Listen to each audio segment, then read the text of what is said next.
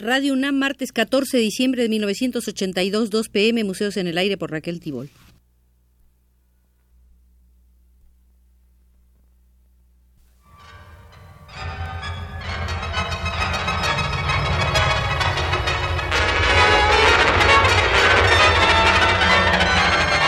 Museos en el Aire.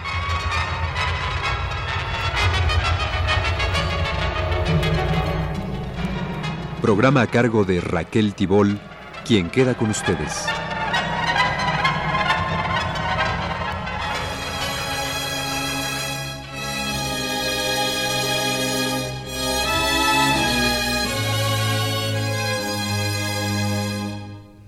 Debido al interés mostrado por nuestro muy amable auditorio, volvemos hoy al Museo de los Robos, Falsificaciones y otras picardías frecuentes en el mundo del arte.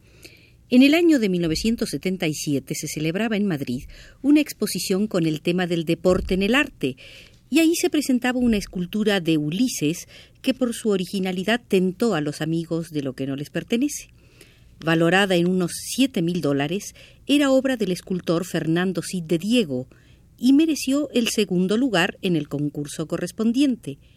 No era pequeña la pieza, pues pesaba 27 kilos y medía un metro sesenta de ancho y de alto. Tan pronto se detectó el robo, se dio la alarma, pues la dicha escultura tenía un mecanismo secreto para que Ulises disparara las flechas de su arco sin previo aviso, y aunque las flechas eran de latón, bien podían dar en algún blanco. Seguimos en España, solo que ahora nos vamos a Segovia. Entramos al Museo Zuloaga, y ahí constatamos que en junio de 1979 los ladrones se fijaron en un valiosísimo conjunto de piezas en cerámica.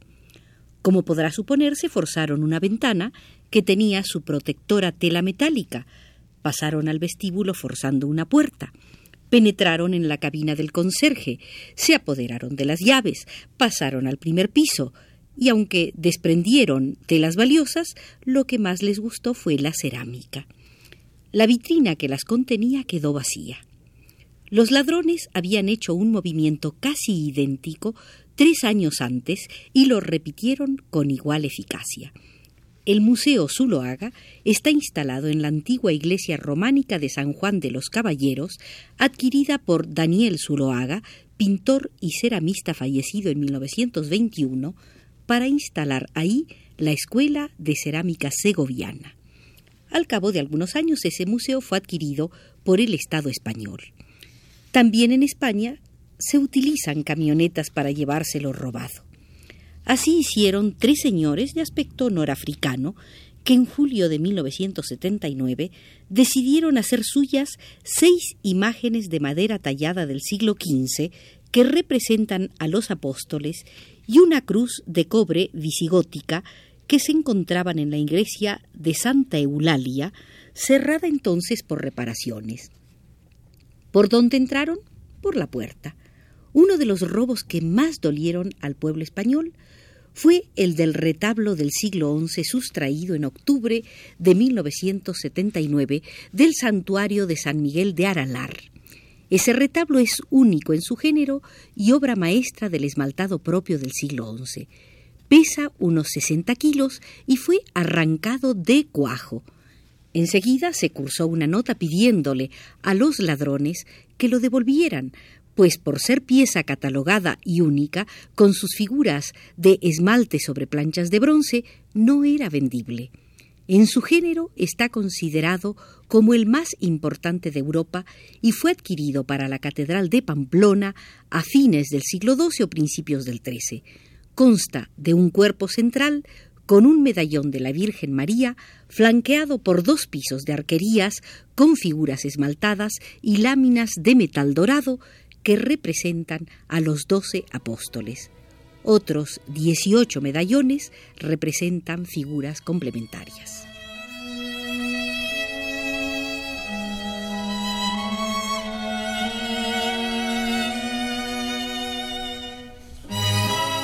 Veamos ahora algo de lo ocurrido en los Estados Unidos en materia de robos. En la noche de Navidad de 1978, los ladrones se llevaron cuatro valiosos cuadros de un museo de San Francisco entre ellos el retrato de un rabino de Rembrandt, valorado en más de un millón de dólares. Los otros tres cuadros que se llevaron también eran de la escuela holandesa. Una escena de noche de Van der Meer, una escena en el puerto de Van de Velde y un interior de la iglesia de Saint Laurence de Rotterdam de Antoine Delorme. Cuatro meses antes, en agosto, los ladrones habían intentado la expropiación del Rembrandt, pero fueron sorprendidos y lograron huir. ¿Por dónde entraron ese día de Navidad? Por la claraboya. Desconectaron la alarma general e hicieron su trabajo. Creo haber comentado en anteriores visitas que a veces se roba para pedir rescate. Esto ocurrió en Chicago, en el Instituto de Arte, con tres cuadros de Paul Cézanne. Después de un año fueron recuperados en perfecto estado cuando un antiguo empleado de ese Instituto de Arte intentaba cobrar 250 mil dólares para devolverlos. El pobre inocente se llamaba Spencer Space. Tenía 28 años y una ingenuidad tremenda, pues llegó a un elegante hotel de Chicago llevando un maletín con los tres cuadros. Ahí se efectuaría la entrevista con el presidente del Instituto de Arte, Lawrence Chalmers. En vez de Lawrence, lo atendieron unos agentes del FBI. Al instituto le quedaban otros siete Cézanne, pero el mejor de todos era uno de los robados, Madame Cézanne, en una silla amarilla. Los otros que salieron del maletín fueron la casa junto al río y manzanas sobre el mantel. ¿Por dónde entró el ladrón? Por donde entraba siempre, y no lo sacó de una sala, sino de la bodega. El valor de esas pinturas es de unos tres millones de dólares. Pace habló con Chalmers y le dijo que los supuestos verdaderos ladrones lo tomaban como intermediario.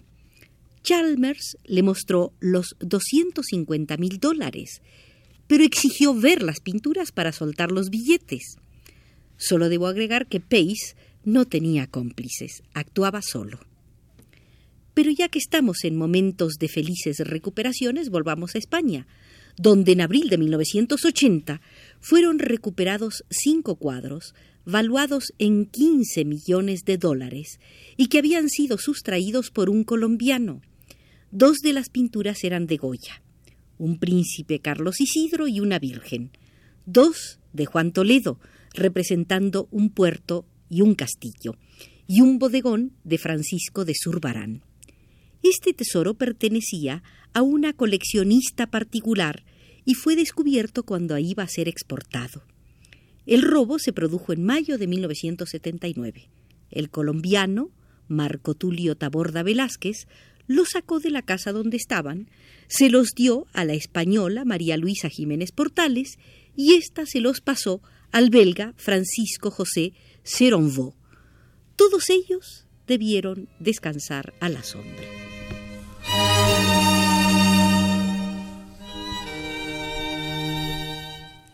¿De quién es la culpa? ¿Del que vende lo falsificado o del que compra lo falsificado? El asunto es el siguiente. El millonario petrolero tejano Algur Meadows quería hacerse de una colección de obras de importantes firmas y acudió con el comerciante parisino Fernando Legros. Esto ocurrió en 1964. En el curso de tres años, el petrolero compró 54 pinturas de Picasso, Renoir, Chagall, Modigliani y Dufy, todas ellas por solo 60 mil dólares. Eso lo hizo muy feliz y en 1967 decidió prestarlas para una exhibición. Así fue como puso fin a su dicha, pues las vieron unos expertos y se carcajearon por lo burdo del fraude. Con el corazón estremecido, Meadows les mostró los certificados de autenticidad expedidos por dos expertos franceses. Cuando se inició la pesquisa, Legros había desaparecido. Tardaron siete años en encontrarlo muy agradablemente instalado en Brasil. Se le juzgó en París y en 1979 fue sentenciado a dos años de prisión y al pago de una multa de 15.000 francos, unos 3.500 dólares. Esta suma debió ser pagada asimismo por cada uno de los expedidores de certificados de autenticidad. Debido al incremento en el robo de piezas artísticas, Scotland Yard decidió en 1968 organizar el Escuadrón de las Artes. En sus primeros 11 años de existencia, ese escuadrón recuperó obras por valor de 75 millones de dólares, piezas antiguas y modernas, tanto en Inglaterra como en otros países. ¿Por qué se decidió Scotland Yard a crear ese escuadrón? porque después del tráfico de drogas, el negocio más lucrativo es el de robo de obras de arte. Súmese a esto que la ley inglesa establece que quien compra de buena fe una obra expuesta libremente no puede ser privado de ella aunque se trate de material robado. El escuadrón se formó inicialmente con solo tres personas que sabían más de robos comunes que de un tipo de robo tan especializado y complejo. Hoy por hoy, el escuadrón posee la lista más completa de piezas robadas en museos, galerías y colecciones particulares en todo el mundo y se ha anotado algunos grandes éxitos en tareas de recuperación. Estados Unidos y Francia debieron adoptar muchos de los métodos empleados por el escuadrón de Scotland Yard.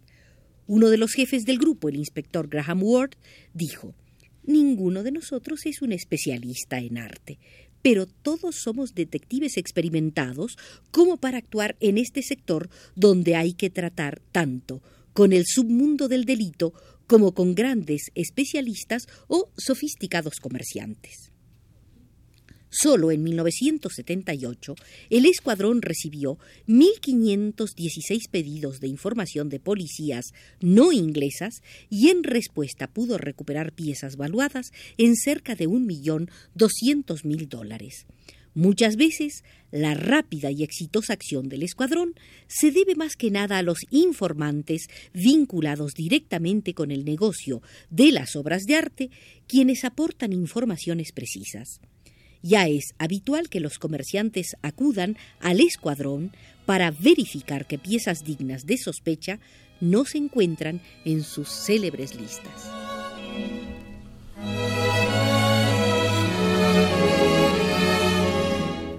La devoción religiosa y el robo de piezas artísticas no tienen por qué estar divorciados. Aquí tenemos el caso del reverendo Anton Wagner, cura de una iglesia de Rechling, pequeña ciudad situada a unos 50 kilómetros de Múnich, en la República Federal Alemana.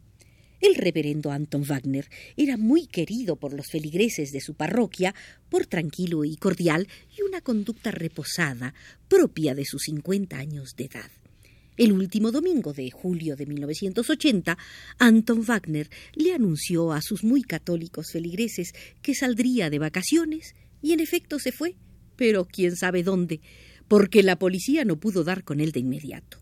Las sospechas surgieron cuando se comenzó a notar la falta de objetos no solo en la iglesia de Rechling, sino en otras de Baviera, donde la mayoría de las iglesias y pequeñas capillas rurales permanecen abiertas y sin sacristán durante todo el día para permitir el acceso de los fieles. Al entrar en las habitaciones del ausente Wagner, se encontraron custodias de oro, lámparas votivas, pinturas religiosas y estatuas, todo sustraído de iglesias del sur de Alemania Federal.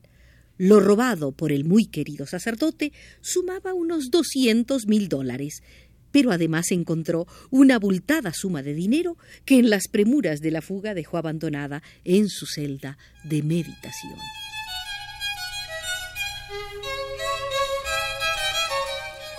Siempre se ha dicho que los directores de museos son dignos de sospecha mientras no se demuestre su inocencia.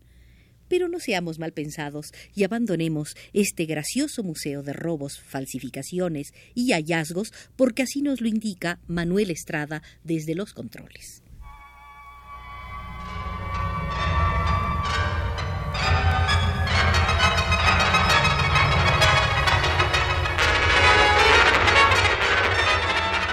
Este fue Museos en el Aire.